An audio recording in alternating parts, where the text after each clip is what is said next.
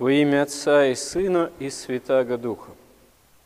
В Евангелии, в евангельской истории мы видим множество случаев исцелений, которые даруются Христом тем, кто это исцеление ищет, то или иное. Это происходит потому, что сила Божия, благодать Божия, которая соприкасается с представителями человеческого рода, имеет свойство исцелять человека. Но Христос прежде всего пришел исцелить нас от греха, и главного следствия греха – это смерти как распада цельного человеческого существа, изначально Богом созданного для жизни вечной. Смерть проникает в мир как главное следствие греха. А грех – это есть разрыв отношений с Богом. Все, что отлучает нас от Бога, все то и есть грех. Если грех таков, что он отлучает человека от Бога так, что человек в этом грехе не кается и не желает никак исправить вот эту вот ситуацию такой автономии, отлученности от Бога, то это и есть грех смертный. Однако святые отцы говорят, что Бог жаждет простить нам все грехи, и что все грехи, какие может человек сотворить, это как горсть песка, которую человек мечет в океан безбрежной божественной любви. Если это так, то почему же грех может быть смертным – что может не проститься.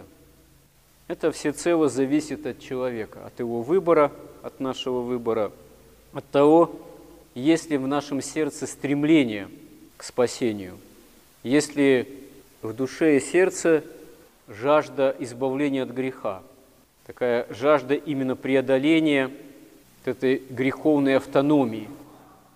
Апостол Павел в послании к евреям говорит, что Посему будем опасаться, чтобы, когда еще остается обетование, войти в покой его, не оказался кто из вас опоздавшим. Ибо и нам оно возвещено, как и тем, но не принесло им пользы слово слышанное, не растворенное верою слышавших. Кому не принесло? Тем, кто еще ветхозаветные истории, потому что во времена апостолов – еще, естественно, не было двухтысячелетней для нас христианской истории, изобилующей многими примерами. Поэтому прежде всего апостолы, конечно, ссылаются в качестве примеров в большинстве случаев, ну, достаточно часто, на события ветхозаветной истории, которая тоже являет разные примеры. И послушание Богу, и удивительных чудес, которые творили пророки, и случаи такого крайнего противления Богу, восстания на правду Божию. И эти примеры апостолы имеют в виду. То есть слово, которое первоначально возгласили апостолы о воскресении Христовом, оно должно было для того, чтобы иметь пользу духовную для слышащих, спасение, должно было быть, как здесь апостол говорит, растворено верою слышащих. И действительно, ну, мало того, чтобы просто э, проповедовать о Христе, о Его воскресении. Важно, чтобы те, кто эту проповедь слышит, кому она обращена – ее бы восприняли должным образом. Это во все времена так. Но в притче о сеятеле Господь говорит, что сеятели, которые ну, на самом деле являются в таком символическом отношении тем, кто проповедует Слово Божие, он вот это вот семя проповеди о Христе сеет в совершенно разных местах. И при дороге, и на камне, и на почву, которая является благодатной, но не на всякой почве это семя имеет действительно возможность взойти и возрасти во всей полноте. И вот апостол говорит, что Господь, Он поклялся в гневе своем, что они не войдут в покой мой, хотя дела его были совершенны еще в начале мира. Ибо негде сказано о седьмом дне так, «Почил Бог день седьмой и от всех дел своих». И еще здесь, «Не войдут в покой мой». И так как некоторым остается войти в него, а те, которым прежде возвещено, не вошли в него за непокорность, то еще определяет некоторый день, ныне, говоря через Давида, после столь долгого времени, как выше сказано, ныне, когда услышите глаз его, не ожесточите сердец ваших. Ибо если бы Иисус Новин доставил им покой, то не было бы сказано после того о другом дне. Ну, то есть перипетии еще ветхозаветной истории, в том числе, например, исход из Египта, вхождение Ханаан, в землю обетованную. Это все сами по себе события, предуготовляющие гораздо более важные явления самого Бога во образе человека, что является спасительным для всех. Но те, кто этому противится, как говорит здесь апостол, те рискуют спасением, рискуют, что не войдут в покой Божий – то есть в то состояние общения с Богом для человека блаженное, что и является залогом основы жизни вечной. И апостол говорит, «Ибо Слово Божие живо и действенно, и острее всякого меча обоюдоострого. Оно проникает до разделения души и духа, составов и мозгов, и судит помышления и намерения сердечные. И нет твари, сокровенной от него, но все обнажено и открыто пред очами Его. Ему дадим отчет. Если вдуматься, на самом деле это страшные слова, потому что в этих словах звучит, можно сказать, отвержение всякой возможной автономии от Бога. Потому что Господь, как здесь говорит апостол, Он действует гораздо острее всякого меча даже – то есть он проницает, проникает всего человека до разделения души и духа, полного состава человеческого, судит о всех помышлениях и намерениях даже сердечных. Говорится, что чужая душа потемки, и человек не может знать другого человека во всей полноте. Мало того, самого себя, самих себя мы вполне не знаем до конца. Столько в нас всего – понамешанного и грехом потемненного, изначально Богом данного. А вот Господь все это видит и знает, и прозирает, и самое главное, жаждет для каждого из нас спасения, и все для этого сделал ценой собственной богочеловеческой крови, стекающей с его же креста. Поэтому на самом деле, по большому счету, человеку некуда деваться от Бога в перспективе вечности – как бы порой человек и все человечество не хотело бы куда-то закопаться. Как бы человек и человечество не воображало себе, что оно что-то может, что у него какие-то великие достижения. Какие великие достижения? Уже сколько миллиардов на Земле ужиться друг с другом не может. То кризис экономический, то война, которую надо устроить для того, чтобы этот кризис как-то так преодолеть, в кавычках точнее, за счет других и проливаемой крови в том числе, свою финансовую составляющую, свое финансовое благополучие сохранить. А все это все равно прахом идет. Что все эти там, доллары, евро, курсы, все прочее, о чем сейчас так все беспокоятся? Да умрем все завтра. Ну, кто раньше, кто позже, это завтра, но не за горами. Кто прямо завтра, кто через год, кто через 10 лет, кто еще там, ну через 20-30, кто помоложе. С этими долларами и еврами ты что, извернешься так, что не умрешь? Не -а.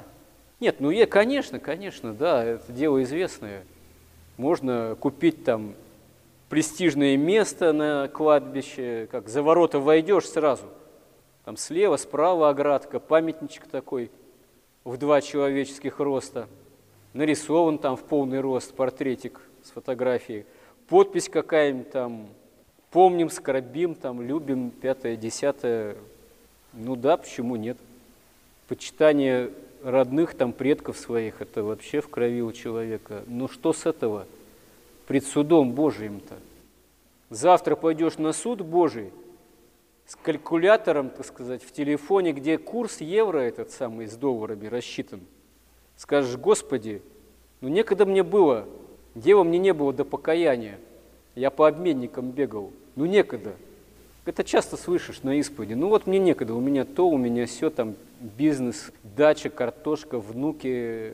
Вот полгода назад только, или год причащался, причащалось, вот времени не было. Ну, как говорится, хозяин барин. Что делать? Сам человек выбирает. А на самом деле мы же в Евангелии видим, что Господь, даруя исцеляющую силу, Он примиряется к каждому конкретному человеку. Вот слышим в Евангелии, как Господь некого слепого исцеляет. Он взял слепого за руку, вывел его вон из селения, за руку взял, вывел еще из селения, плюнув ему на глаза. С точки зрения обыденной, это вообще что такое? Христос еще на глаза этому слепому плюет, как-то даже не очень-то красиво, если вдуматься. А евангелист прямо говорит, что вот так оно было. Возложил на него руки и спросил его, видит ли что – то есть сколько здесь Господь действий совершает применительно к этому слепому человеку. А слепой этот, взглянув, сказал, вижу проходящих людей, как деревья. То есть не сразу прозрел. Потом опять ну, Христос возложил руки на глаза ему, велел ему взглянуть. И он исцелел и стал видеть все ясно. И послал его домой, сказав, не заходи в селение, не рассказывай никому в селении. А вообще, почему такая последовательность действий? Почему он не сразу исцелил его? Почему слепец не сразу прозрел? Тут э, иной человек может задуматься, а что, вот благодать Божия, она не прямо порой действует и нуждается в каких-то еще дополнительных действиях там. Почему одного на расстоянии исцелил, там, слугу сотника болящего, тот ему говорит, ты рцы только слово – не надо входить ко мне, я человек недостойный, грешный. Ты только скажи, и исцелится слуга мой. Пожалуйста. Но при этом Господь говорит, и в Израиле не нашел такой веры, такого понимания, как у того сотника. Что такое действительно Бог, Его благодать, Его всемогущество, и Его милость, Его любовь.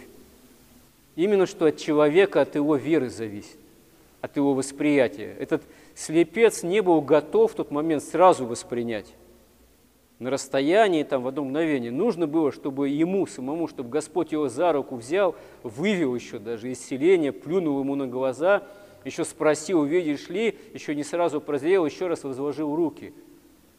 То есть должен был этот слепец по своему внутреннему устроению это ощутить все, чтобы действительно воспринять всю полноту благодати, исцеляющей его, чтобы воспринять саму эту встречу с Бога-человеком. Как иногда говорят, а зачем церковь, а зачем там священники там какие-то эти попы там, зачем это все, службы длинные, что я сам не могу или сама там, у меня Бог в душе, да пожалуйста. Только если у тебя Бог в душе, что ты как собака на всех бросаешься, так сказать. Что ты мертвых не исцеляешь, не воскрешаешь, раз Бог в душе. Был бы Бог в душе, так полнота благодати бы изливалась как преподобном там Сергии или преподобном Серафиме или из кого-то из древних святых. Но потому что без помощи Божией, которую надо усвоить, невозможно так вот исцелиться от греха в одночасье. Надо целую жизнь порой на это положить, чтобы возлюбить действительно Бога всем сердцем, всем помышлением.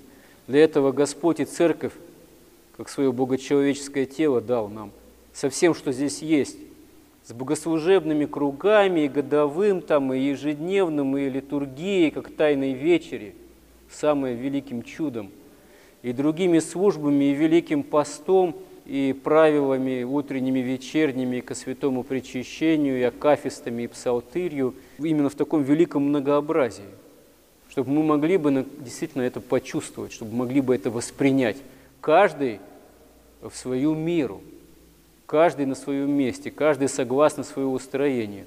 Это когда же святые говорят об опыте монашеской, к примеру, жизни, что Иному монаху дается Иисусова молитва такая вот непрерывная, очень скоро, а другой десятилетиями пытается твердить ее, она ему так не дается. Почему? А тайна смотрения Божьего применительно каждому конкретному человеку в зависимости от того, что ему полезно и как им благодать Божия усваивается. Один, может быть, имеет задатки смирения, к примеру, ему сразу дается, потому что может понести и не возгордиться.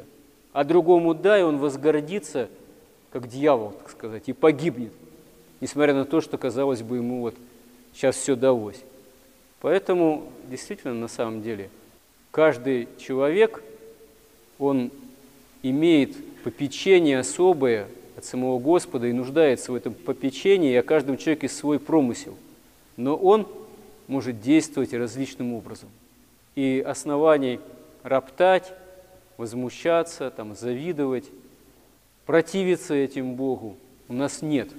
Хотя, конечно, очень многое каждого из нас может бороть против Бога, против спасения. Мы часто сопротивляемся именно своим несмирением, гордыней, самомнением, самолюбием и другими страстями и грехами. Но если мы желаем спасения, нам надо постараться дать Богу действовать в наших душах, в наших сердцах. Для этого и должны мы употребить труд веры покаянный и постараться воспользоваться всем тем великим богатством благодати, которое нам в нашей церкви во Христе и дано. Помоги нам в этом, Господи. Аминь.